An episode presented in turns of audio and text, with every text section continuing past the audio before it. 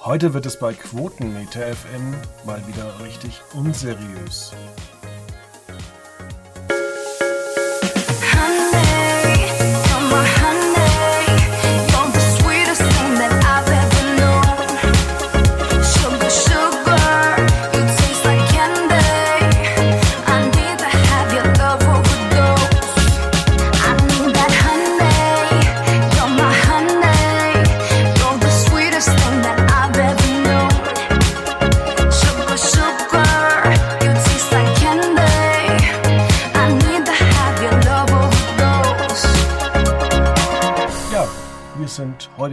Quotenmeter FM beim Thema unseriöse Sendungen bei dem TV-Sender ProSieben. Und einmal im Jahr gibt es eine. Ähm, letztes Jahr war es The Beauty and the Nerd. Nein, Moment, es gibt zwei. Es gibt noch die About You Awards. Also es gibt oh. zwei unseriöse Sendungen bei äh, ProSieben. Jährlich die About You Awards, die, glaube ich, letztes Jahr auch ausgefallen sind. Habe ich im Wikipedia-Artikel trotzdem nachgelesen. Und jetzt gibt's Yankee Crime. Und ja. darüber möchte ich mit äh, Felix Meyer reden. Herzlich willkommen. Ich freue mich. Ja, Felix, was hat äh, mehr wehgetan? Der Stich bei der Impfung oder sich äh, Yankee Crime anzugucken? Eindeutig, eindeutig, ganz, ganz eindeutig Yankee Crime. Ich fand's, ich fand's einfach langweilig. Das, ich muss es so sagen. Also es gibt zum Beispiel auch so verschiedene Faktoren bei dieser Sendung, die ich einfach nicht verstanden habe. Und das fängt zum Beispiel mit Jenke an. Das Ganze wurde ja im Oktober letzten Jahres gedreht. Ähm, und Jenke wird halt in dieser Sendung äh, Statist seiner eigenen Sendung. Das heißt, ähm, normalerweise ist man gewohnt, dass Jenke irgendwas macht und ganz ehrlich, du hättest auch nichts, dass ich jetzt irgendwas von, gegen die Leute von Galileo habe, aber du hättest vielleicht auch Hajo Füllgrabe oder die, ähm,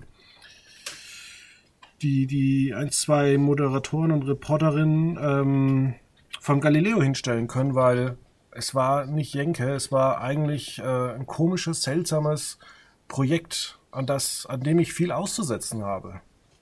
Ja, auf jeden Fall. Also das, das schlägt schon in eine richtige Kerbe, weil ich muss sagen, also ja, Jenke, ich glaube, er als Person oder ja, Moderator, Mensch, wie auch immer, das äh, Jenke von Wilmshoff polarisiert schon. Ich glaube, es gibt viele Menschen, die ihn mögen und wahrscheinlich genauso viele Menschen, die ihn halt hassen. Es gibt da wenig dazwischen, glaube ich.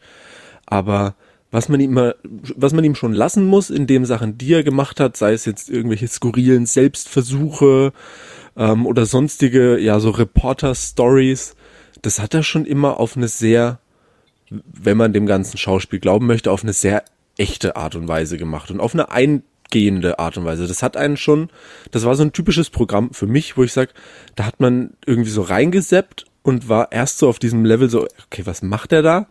Und dann ist man so innerhalb von ein paar Sekunden reingezogen worden. Mich hat es gecatcht, teilweise. Sicherlich nicht alles, aber doch teilweise. Und ich muss sagen, ich habe es überhaupt nicht, ich habe das Konzept von der Sendung nicht verstanden. Also ich habe mich gerade am Anfang, als viel auch Jenke als Offsprecher agiert hat, habe ich mich an so alte oder ältere ähm, so ZDF Krimi Crime Dokus erinnert, so dieses da gab's so rein äh, Kriminalität in den 80er Jahren, so ZDF Info Geschichten und ich dachte am Anfang jetzt passiert ist, dass das so die ganze Zeit einfach nur bebildert ist und Jenke spricht darüber.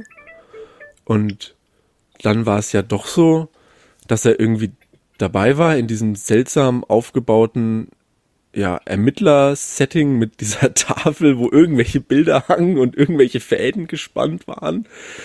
Also ganz, ganz skurril und also, nee, ich hab's, ich hab's das Konzept nicht verstanden. Also ehrlich nicht. Und, ja, nee, mach du mal. ja, also man sagt, das ist eine True Crime Sendung. Äh, da gibt's ja auch Audio-Podcasts. Ich habe mir jetzt auch mal ein, zwei Folgen von Zeitverbrechen angeguckt. Äh, ich habe auch schon bei Netflix ein, zwei Formate angeschaut, ähm, wo es dann um Entführungen ging und äh, wie das nachgestellt worden ist. Äh, jetzt holt man erstens mal hier Verbrecher an den Tisch. Das heißt, äh, man gibt Verbrechern eine Stimme die das natürlich völlig rechtfertigen. Dazu kommen wir dann noch. Ähm, bereits in den ersten Minuten fragt Jenke von Wilmsdorf, ob es ein Verbrechergehen gäbe. Und allein diese Frage ist so absurd, ja. Die Wissenschaft ja. ist sich ja seit Jahrzehnten einig, dass es das nicht gibt. Verbrechen ist nicht genetisch veranlagt. Äh, ja, und dazu noch die äh, solche Sachen wie ähm, Aussagen dieser, dieser vier Personen. Banküberfall ist total out. Naja, es gab letztes Jahr 58 Raubüberfälle nur auf Geldinstitute und ähm, wir wissen auch gar nicht, oder es wird, werden vier Menschen vorgestellt und es wird auch gar nicht so erzählt, dass in jeder Folge einer im Mittelpunkt steht. Und in der ersten Folge war das dann Hubertus Becker. Und für ja, mich war ja. das eigentlich nur eine Selbstinszenierung. Und ähm, es geht eigentlich los, da wird, gibt es eine Anleitung, wie kannst du Drogen schmuggeln, wie war das damals gemacht, in was für einem Saus und Braus haben die gelebt. Ähm, ja, äh, man, es wird alles so gut dargestellt und äh, da geht es dann auch darum, ähm, dass man darüber eben redet, äh, und aufzeigt, dass er im Gefängnis saß. Da, deswegen kam er nicht zur Geburt seines Sohnes. Ähm, hm. Das wurde dann getoppt, dass, es, dass man sich angeschaut hat, dass äh, er als Kind äh, geschlagen, vergewaltigt worden ist. So als Rechtfertigung. Und ich frage mich dann, was ist dann die zweite Staffel? Holt man dann Vergewaltiger, Kinderschänder, äh, vielleicht Leute, die Steine auf Autos werfen, auf der Autobahn? Also wo will man da hin? Will man diese Ver Verbrechen äh, irgendwie glorifizieren? Und das ist halt eine ganz, ganz gefährliche Kerbe, in die ProSieben da wirklich einschlägt. Ja, vor allem, also ich, ich sag mal so, das Ganze kommt ja irgendwie klar von diesem, von diesem schon sehr, sehr großen Erfolg, den ganz viele diese True Crime Formate im, im, im Podcast. Gerade ist das ja wirklich sehr, sehr beliebt. Und das versucht man logisch irgendwie ins, ins, auch ins Fernsehen zu ziehen. Ähm, aber ich finde, genau das hat's für mich auch kaputt gemacht. Auf der einen Seite, das, was du sagst, ja, das ist einfach dann nicht nur eine Geschichte, die erzählt wird, wie es in einem Podcast die, der Fall wäre, sondern das ist eine Person, die ich sehe. Das ist ein Verbrecher, den ich sehe, der dann irgendwie sagt, na ja, irgendwie, Ende der 70er und den 80er Jahren, das war halt so, wir sind halt mit den Drogen über die Grenze gefahren und wenn man irgendwie ein bisschen ordentlich ausgesehen hat und ein normales Auto hatte, dann hat das auch keinen gestört. Ähm, wo man sich erstmal sagt, so ja, schön, okay, aber warum soll ich das wissen? Das kann mich vielleicht kurz begeistern, aber das ist ja keine Story für mich. Und dann ist es eben dieses Ding, dass man sagt, ja, dann im Endeffekt sitzt da ein älterer Mann, der dann sicherlich in zwei, drei Halbsätzen sagt, dass er das bereut und das Absurdeste fand ich diese Szene, wie dann Jenke ähm, mit Hubertus Becker zusammen nach Frankfurt zu verschiedenen Drogenumschlagpunkten sich hingestellt haben und dann Hubertus immer so so suffisant gemeint, also die sind hier ja alle drauf und also das sieht man ja, die machen das da und die machen das da und ich mir nur gedacht habe, ja, hä? Und, also, und getoppt wird das Ganze noch mit versteckten Kameras. Ja. Und donnerstags bei RTL 2 hartes Deutschland gehen die einfach so mit der Kamera in diese Zonen rein und zeigen, wie man Drogen konsumiert und sonst irgendwas. Und ich denke mir, was macht ihr für einen Riesenaufwand? Ja. Äh, ja. Nee, also wirklich, und das, das ist dann schon so in diese Richtung, wo ich eben sage, das stimmt, was du sagst, das glorifiziert es irgendwo. Und für mich muss ich sagen, das, was ein, ein, ein True Crime Podcast schafft, das ist mir im Endeffekt egal, um welche Person und um welche Story das da geht, aber das schafft es, mich in diese, in dieses Geschehen reinzuziehen. Ich kann mir ausmalen, wie diese Personen aussehen. Ich kann mir ausmalen, wie das passiert ist. Ich stelle mir diese Geschichten vor. Genau das zerstört halt das TV-Formate. Dadurch, dass ich das sehe, und das tut mir leid, dass ich das so, das, man, das muss man so böse sagen, weil gerade diese Szene da in Frankfurt, das sind halt ein älterer und einer nicht ganz so alter Mann, die in der Fußgängerzone stehen und darüber sprechen, also die nehmen Drogen, die nehmen Drogen und die machen übrigens das. Und das ist übrigens, also das ist schlimm. Und ja, wenn ich drüber nachdenke, was ich damals gemacht habe, klar, da habe ich vieles von dem, was die heute konsumieren, habe ich hierher gebracht. Ja. Und so platt ist das für mich abgelaufen. Ich, ich habe da überhaupt keine Begeisterung dem abgewinnen können. Und es ist eigentlich, es ist, es ist ja schade, weil an sich ist ja dieses True Crime Ding ist ja schön. Das, das funktioniert ja wunderbar. Aber nicht so halt, nicht so platt, weißt du? Ja, ich, ich glaube, das ganz große Problem ist, dass man, und dazu kommen wir später noch mit der Expertin, aber du hast natürlich bei diesen großen Formaten, ähm, hast du Gerichtsreporter. Und wer schon mal im Gericht war, ich bin Schöffe, ehrenamtlicher Richter, das heißt, ich habe schon mehrere Fälle mir komplett von Anfang bis Ende angeguckt und habe dann mit entsprechenden Richtern ein Urteil gefällt. Wenn du in so einer Verhandlung mal warst und hast es über mehrere Tage, Wochen oder sonst irgendwas beobachtet, äh, und deswegen gibt es ja Gerichtsreporter, dann kannst du einfach Details erzählen. Und wir wissen nicht, ob das, was Hubertus Becker überhaupt von sich gibt, ob das stimmt. Es wurde zwar mal ein Ermittler ähm, gezeigt, aber der ist auch nur so kurz inszeniert worden. Du weißt nicht, oder wir wissen nicht, ob die damals gesagt haben, lass den mal machen, wir beobachten den, weil der wird noch was Größeres an Land ziehen und wir wollen an ja. die Hintermänner. Und ganz ehrlich, auch damals war es schon auffällig, wenn sich irgendwelche 20, 25-Jährigen 2000 Euro oder 2000 Mark in der Münchner Schickeria an einem Abend ausgegeben haben. Das wird sich doch auch in München sehr, sehr schnell herumgesprochen haben. Ja, das ist eh sowas. Also ich meine, wir wissen nicht, wie die nächsten Folgen werden. Das kann sich ja noch ein bisschen ändern. Aber ich sag, für mich, für mich war das auch so dieses eben Schickeria-Szene München-Ding. Das hat so ein bisschen auch die Geschichte dieser ja, Sendung so ein bisschen erzählt. So dieses, man war so auf, gefühlt auf einem anderen Level. Man hat sich so ein bisschen picky gefühlt und für mich als Außenstehender, der die Sendung sieht, war das so ein bisschen, ja, cool. Und das, das einzige, also eine Person, die mir tatsächlich, also nicht gefallen hat, will ich nicht sagen, weil es mir im Endeffekt nicht gefallen hat, weil das so eine Person war, die auch wirklich auf eine vielleicht gar nicht beabsichtigte Art und Weise dann auch Emotionen ähm, gezeigt hat, war der eine ähm, Drogenkurier von Becker, der öfter gezeigt wurde und der dann eben auch erzählt hatte, dass er verschiedene Kapseln Heroin im Körper transportiert hat und das war eine Person, den der hat man auch angesehen, das war irgendwie so eine unangenehme Szene, darüber zu sprechen. Der war auch sehr nervös und man hat gesehen, dass den das Leben irgendwie auch gezeichnet hat. Da konnte ich mir so ein bisschen als Zuschauer überlegen, okay, was hat er wirklich erlebt? Gefällt dem das gerade, was er erzählt? Oder ist es eher sowas, wo er wirklich eigentlich nicht drüber sprechen möchte? Wohingegen bei Becker persönlich ich das Gefühl hatte, naja, der erzählt halt von seinem Leben. Und wenn er ehrlich ist, auch wenn er sagt, dass er das bereut und so weiter, es kam jetzt nicht rüber, als ob er ein wehmütiger älterer Herr wäre. Es war schon so, naja, so war das halt, ne? Und Jenke als Moderator oder als Interviewer muss man ja auch sagen, der hat gesagt, ja, ne, so war das halt damals, ne, genau, ja. Ich hatte auch so das Gefühl, äh, dass Becker auch jetzt gerade keine Person ist, die äh, wahnsinnig intelligent ist, sondern der hat sich auch, weil er selber Drogen konsumiert hat, wahrscheinlich auch einiges weggenebelt. Ja. Ähm, und ähm, es war, wie gesagt, Werbung für sich weil er ja auch Bücher etc. verkauft. Ähm, allerdings, das, was er so erzählt hat, ich glaube, die sind auch mit sehr viel Dussel einfach da durchgekommen.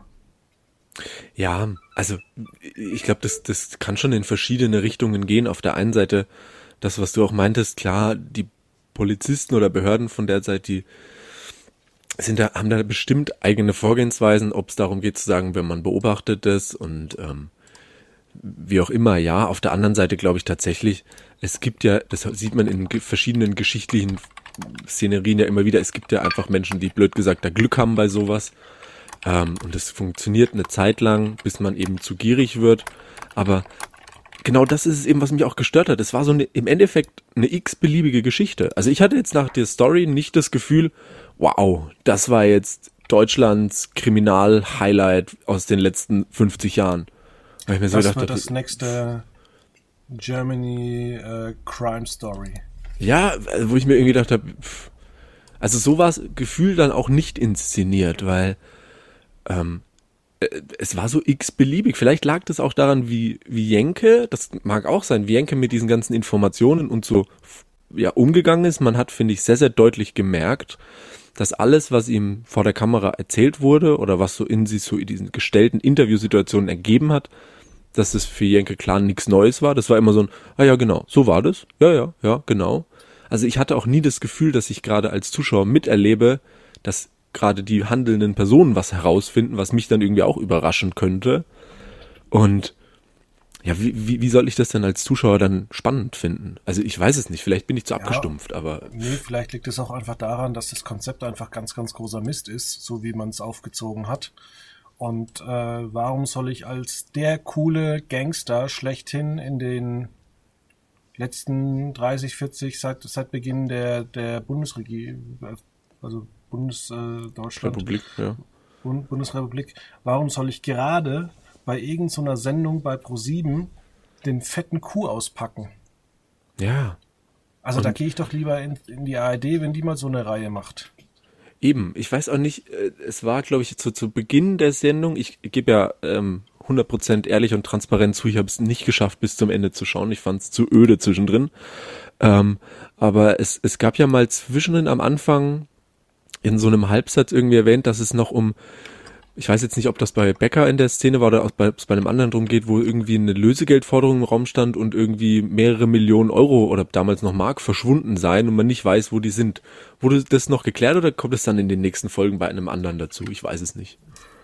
Ich habe es dann auch nicht mehr komplett zu Ende geguckt. Ich habe um 21.45 Uhr dann tatsächlich äh, ins erste umgeschalten. Erwischt.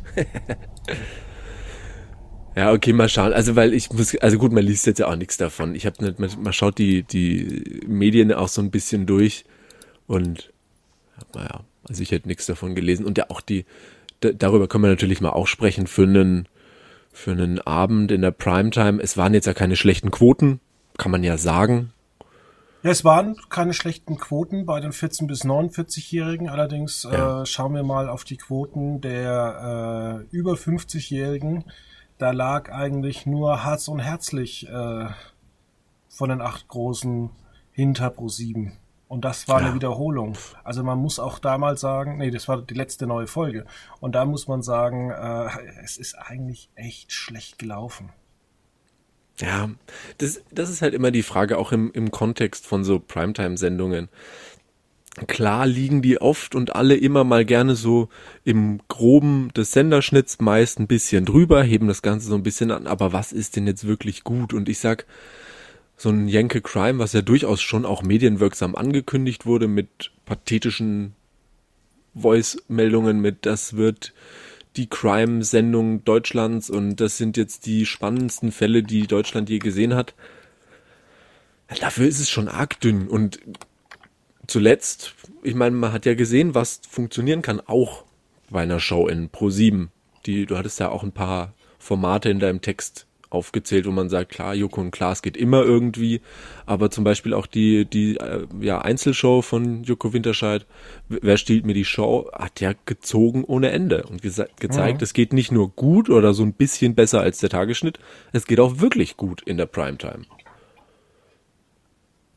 Das stimmt. Ich wollte auch gerade nochmal ähm, die Quoten aufrufen, und zwar von unseren Kollegen äh, von Media, die natürlich auch immer die Video-Dailies äh, veröffentlichen.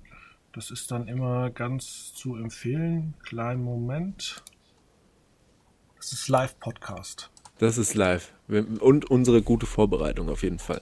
Worüber wir dann, also ich überbrücke das ganz unauffällig, worüber wir auch noch sprechen müssen, ist ähm, diese seltsame Expertin, die dabei war, dem meintest du ja auch, da krass, müssen wir noch drüber sprechen, diese Profilerin.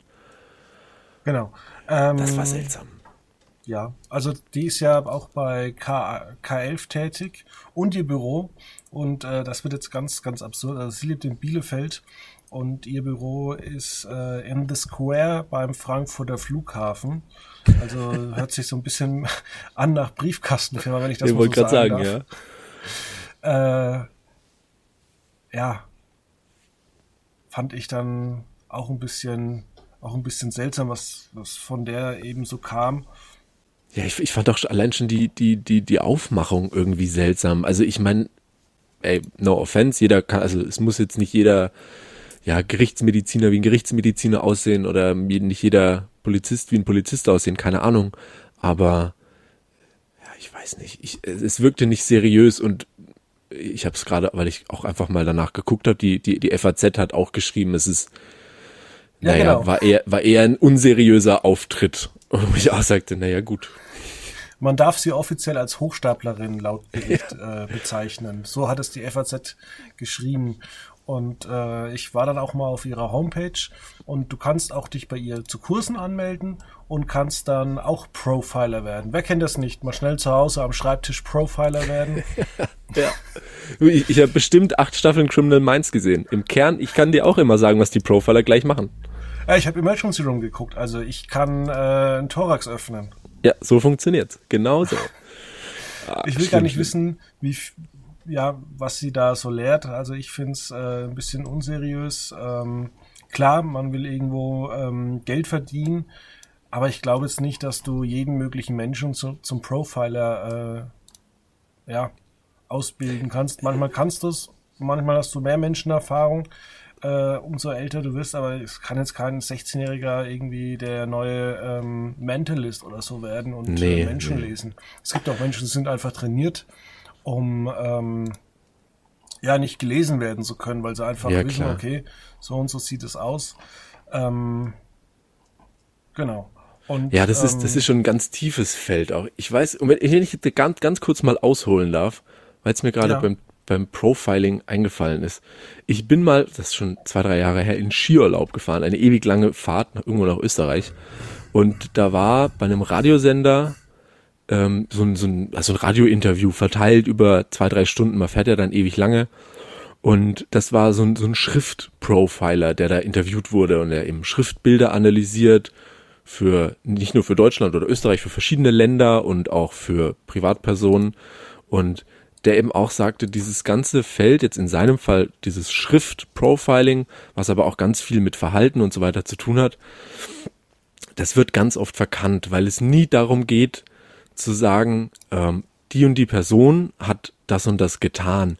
Im Endeffekt geht es darum, festzustellen, so hat er das damals ausgedrückt, ich weiß den Namen auch nicht mehr, hat gesagt, ich kann dir eben sagen, dass eine Person, die sich verhält, wie die Person, die ich mir angeschaut habe, und ich muss mir das sehr, sehr lange anschauen, ich muss mir sehr, sehr lange anschauen, was der tut, wie er es tut und wie so seine Reaktionen sind, dann kann ich dir sagen, eine Person wie die könnte auch das geschrieben haben. Das hat natürlich dann auch noch mit Handschrift zu tun und mit ganz vielen verschiedenen Sachen, aber es geht niemals darum zu sagen, die Person hat das gemacht. Das geht am Profiling vollkommen vorbei, weil es stellt einfach sinnlose Behauptungen auf.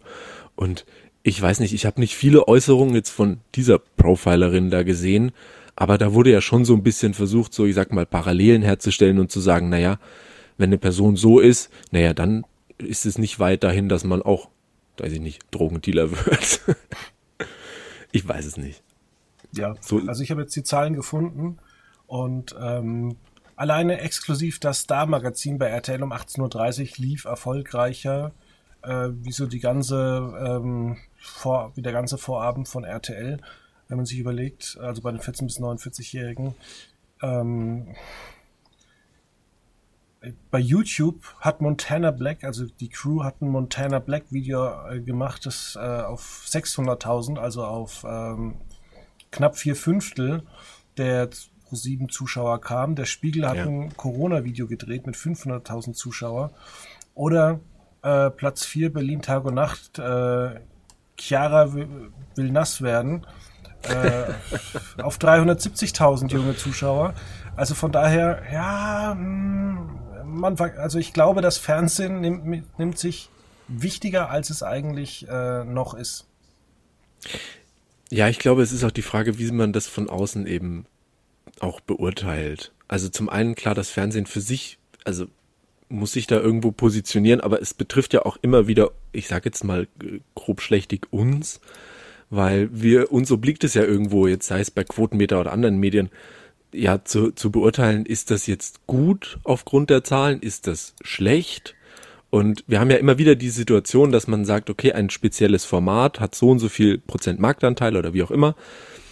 Und das ist im Kontext nach der mittlerweile nach der Zeit ist das schon gut mit irgendwie acht neun Prozent in der Zielgruppe. Das schaffen schon nicht mehr viele.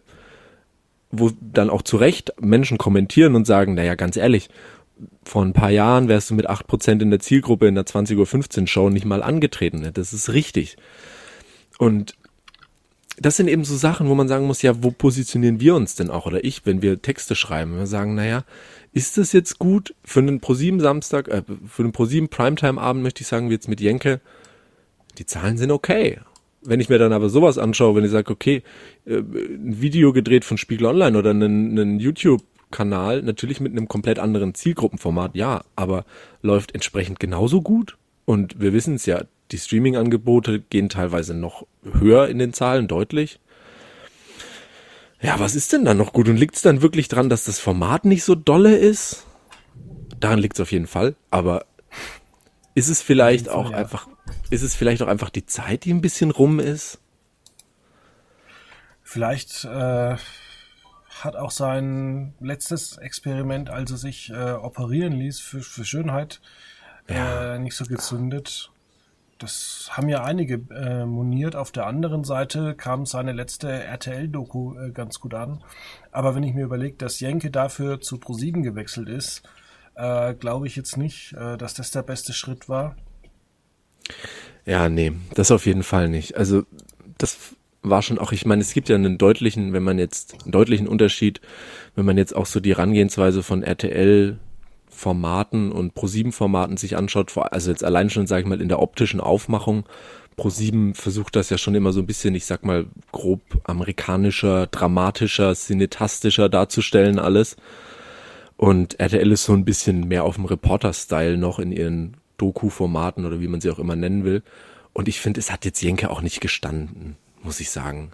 Also mhm. diesen, dieses Stümperhafte, ich habe es am Anfang schon gesagt, ja, dieses Requisitenbild mit irgendwie komischen Fotos mit Fäden, die von A nach B gespannt sind. Hat überhaupt nichts so, mit der Sendung zu tun gehabt. Ja, nee, und dann auch mit diesem Ton unterlegt. Es werden noch nie veröffentlichte äh, Parallelen gezogen und Dinge aufgedeckt, wo ich mir dann auch gedacht habe, nein, das passiert ja einfach nicht. Und da sage ich mir dann so, also, pff, das geht schon, geht schon knallhart dran vorbei. Ehrlich. Ja, was soll man dazu sagen? Also, ähm, ich hoffe, dass vielleicht mal wieder eine Staffel von Wer stellt mir die Show lieber am Dienstagabend kommt. Ich muss auch sagen, ich glaube, dass die Quoten nächste Woche ziemlich verheerend werden, weil ich nicht glaube, dass die Sendung sich positiv herumgesprochen hat. Ich kenne nur eine Kritik, die recht gut war und die fand ich ziemlich unseriös. Okay. Ja, ich weiß nicht, was, ähm, ich Jetzt war die Woche war Hubertus Becker. Welcher ist denn nächste Woche die, die Top-Story? Äh, Oder müsste ich kurz nachschauen? Ich weiß gar nicht. Ich habe den, den Folgenplan auch nicht offen. Das, das fand ich übrigens auch nervig, weil ich mich, ich weiß nicht, ob, ich, ob das an mir lag, aber weil ich habe bis zum Tag nach der Ausstrahlung habe ich Jenke Crime auch nicht bei, bei Join gefunden. Erst wirklich danach, als es fertig abgesendet war.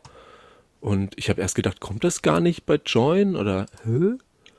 Ja, das ist immer so ein Ding, das weiß man immer nicht so wirklich bei, bei Join. Nächste Woche geht's, äh, steht noch nicht da. Okay. Ja, gut, weil ich muss sagen, also ich glaube, bei den, es sind ja drei schon verurteilte Straftäter mit dabei. Und ich glaube, ja. die Geschichten werden enorm gleich werden. Also ich glaube, die kann man, wenn man sie sich nacheinander anschaut, sagen, ich habe jetzt dreimal dasselbe gesehen, nur mit einer anderen Person, die da drin rumläuft. Glaube ich einfach mal. Ja, meine und Meinung. Noch viel geiler ist, ist die Sache ja eigentlich, dass äh, einer drankommt, der noch nicht verurteilt worden ist, wo ich mir dann denke, ja, der wird jetzt aber hingehen und wird jetzt sagen, hey, ich bin schuldig. Ja. Und äh, ja, und dann ins Gefängnis wandern, der wird natürlich auch für sich plädieren, dass das, was er gemacht hat, ja eigentlich gar nicht so schlimm war. Ja, das ist, das war mir sowieso suspekt. Ich, darauf wollte ich auch raus. Also, ich glaube tatsächlich, die, die, die drei Folgen mit schon ähm, Verurteilten, die werden komplett identisch werden. Das Einzige, was spannend werden könnte, ist tatsächlich die, die Folge dann, wo der Täter noch nicht verurteilt ist. Das wurde ja auch irgendwie seltsam verkündet, so dieses ein noch nicht verurteilter oder wo noch unklar ist, wie das Urteil aussteht. Ähm, also da eben die Frage, die du dir stellst, was erzählt er dann? Sagt er dann, ja, ich habe das, das und das gemacht und naja, war schon illegal, aber eigentlich auch nicht? Oder sehen wir ihn einfach die ganze Zeit nur darüber sprechen, was er vielleicht getan hat, was dann noch unglaubwürdiger wäre alles? Aber für mich ist das so das, und das ärgert mich so sehr, muss ich wirklich sagen. Das ist so dann die einzige Folge, wo ich sage, das könnte mich wieder catchen, weil da viele Aspekte dem überlassen werden, was ich mir vielleicht vorstelle. Vielleicht ist es dann das wo ich sagte, da bin ich ja in dieser Situation gefangen zu sagen zu müssen, okay, er ist noch nicht verurteilt, sagt er jetzt, was er getan hat? Hat er vielleicht viel mehr getan oder nicht? Also da lerne ich irgendwie diese Person kennen, die das getan hat oder nicht. Sei dahingestellt.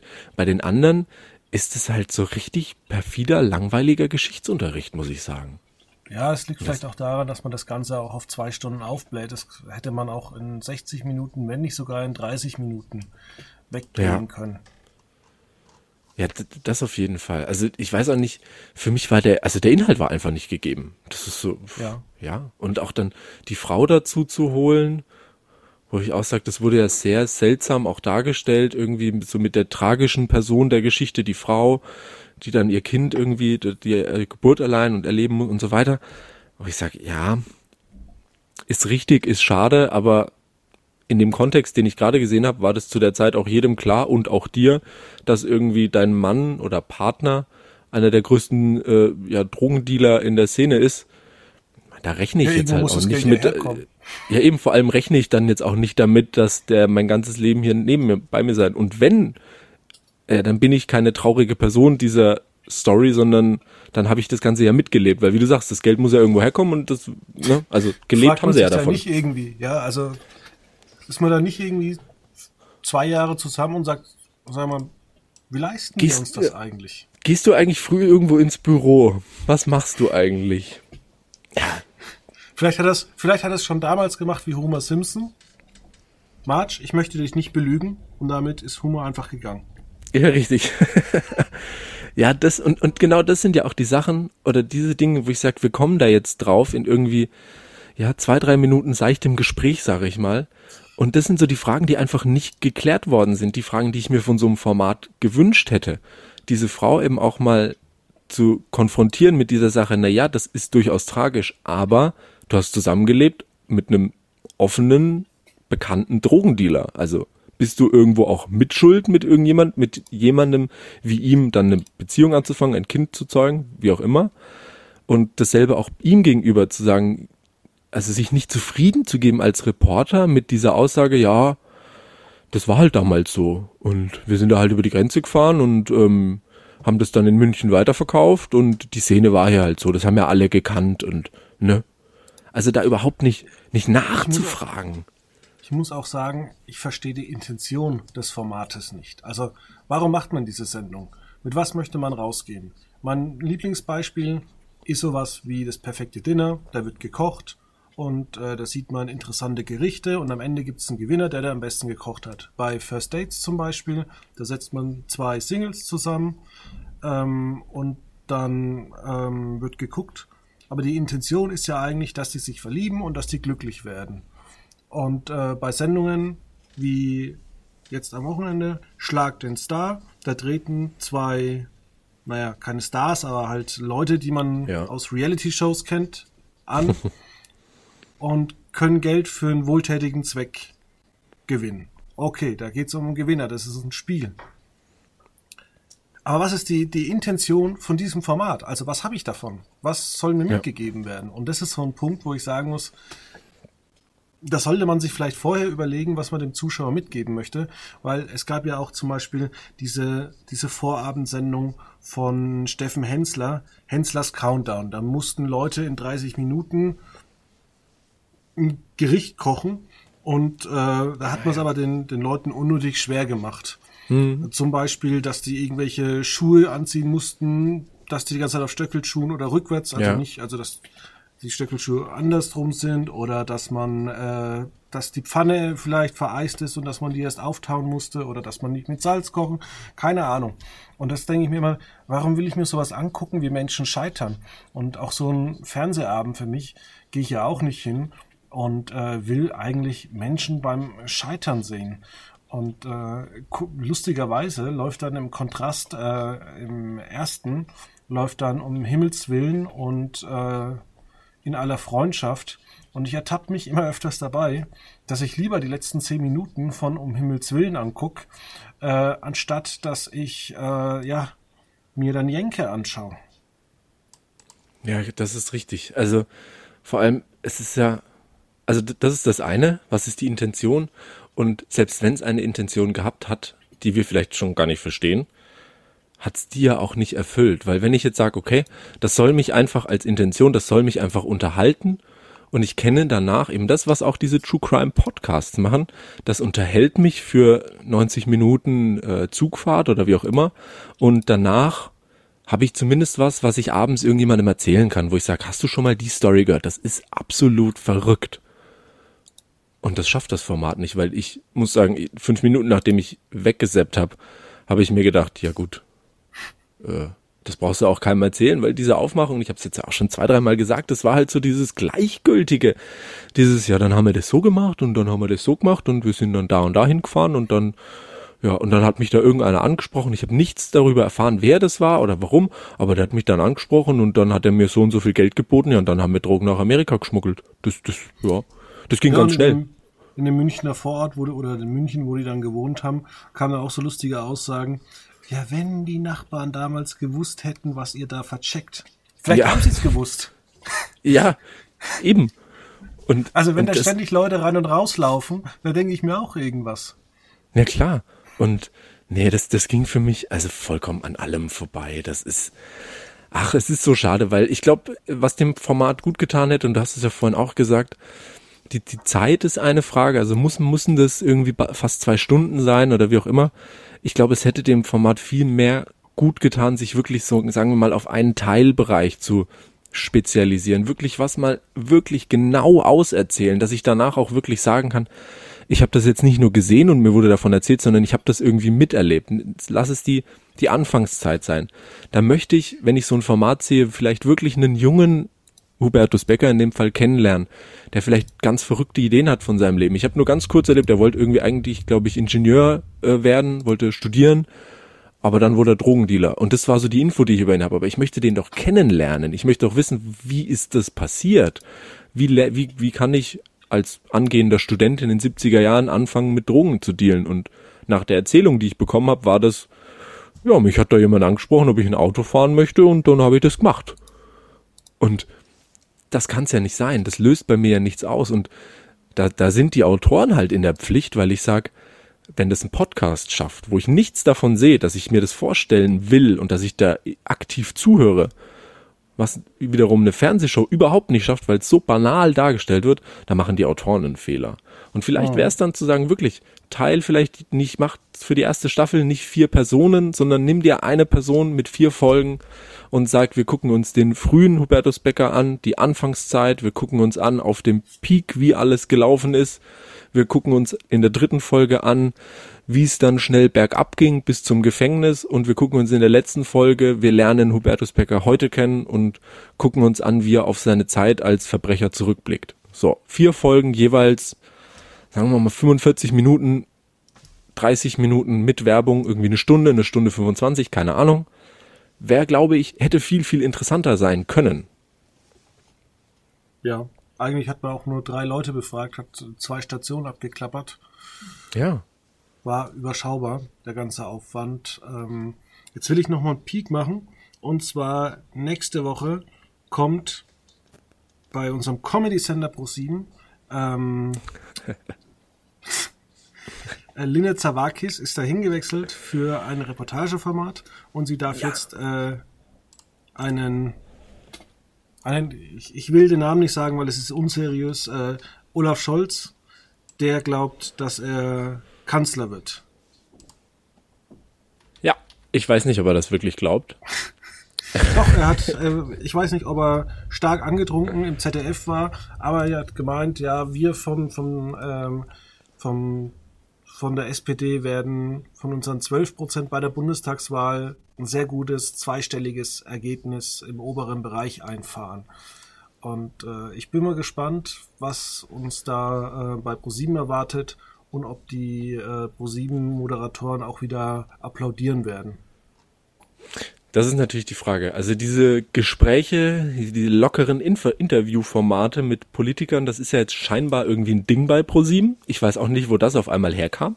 Ich glaube, dass das persönlich ähm, massiv floppen wird, weil äh, das war natürlich ein Riesenkuh, ähm, die Grünen zu interviewen. Allerdings ja. äh, ist das Publikum von ProSieben ist auch sehr, sehr grün, muss man sagen. Das glaube ich schon auch, ja. Ja, und warum auch nicht? Also hey, pol politische Bildung raushauen, auf jeden Fall. Warum nicht? Ähm, die Frage ist halt, ja, ich, ich tu mir da schwer mit, weil was, was packst du dann in diese 45 Minuten Zeit mit rein? Also, ich weiß nicht, ob es leicht ist, sich 45 Minuten mit Olaf Scholz zu unterhalten. Bestimmt, er hat sicher viel zu erzählen. Die Frage ja, ist, möchte ich das vergessen. hören? Vergessen auch, aber die Frage ist auch, möchte ich das hören, was er mir erzählt? Und das ist ja dann bei äh, ja, Persona Linda Zerwakis die Frage, möchte ich dafür dann zu ProSieben gehen, um mit Olaf Scholz zu sprechen? Das werden wir sehen, vor allem, weil es ähm, demnächst ja auch ein Format geben wird. Ab Herbst da arbeitet man schon acht Monate daran. Informationen mit Haltung. Tja, die, die tolle, der, der Journalismus hat sich zusammengerafft, äh, ja, wir, wir wurden alle kritisiert oder viele kritisiert über die Berichterstattungen, sei es jetzt Corona oder allgemein Krisen. Und jetzt haben wir einen neuen Begriff gegründet. Es nennt sich jetzt Haltungsjournalismus. Naja, schwierig, ganz, ganz schwieriges Thema aus Mediensicht, glaube, finde ich persönlich. Muss ich auch sagen, weil es ist wieder so nur so ein neuer Begriff, der irgendwie in die Manege geworfen wird, hinter dem sich dann viele, viele meiner Meinung nach verstecken werden. Ähm, was auch immer bei ja, Pro7 rauskommt mit Mithaltung, in Anführungszeichen. Ich weiß es nicht, was ich davon erwarten soll, ganz ehrlich. Genau. Ähm, dann bedanke ich mich dafür, dass du da warst und äh, wir hören uns nächste Woche wieder und äh, vielleicht dann äh, mit dem ProSieben-Gespräch, aber es gibt noch viele andere Dinge, über die wir sprechen könnten. Jetzt wünschen wir euch erstmal, äh, bis wir uns wieder hören, ist äh, Christi Himmelfahrt. Ist das ja, richtig. Äh, Vatertag? 13. ne? Ja. Ja, wo die, ja. wo geimpft jetzt mit Geimpfte, Genesene und Leute mit einem Schnelltest mit Bollerwagen sich wahrscheinlich dann treffen dürfen und äh, um die Häuser ziehen. Aber nur, wenn der, für die Behörden der Aufwand nicht zu groß ist, das mit den Impfpässen dann zu kontrollieren. Muss man okay, dran denken. Dann wissen wir Bescheid äh, und wünschen eine schöne Woche. Bis dann. Bis dann.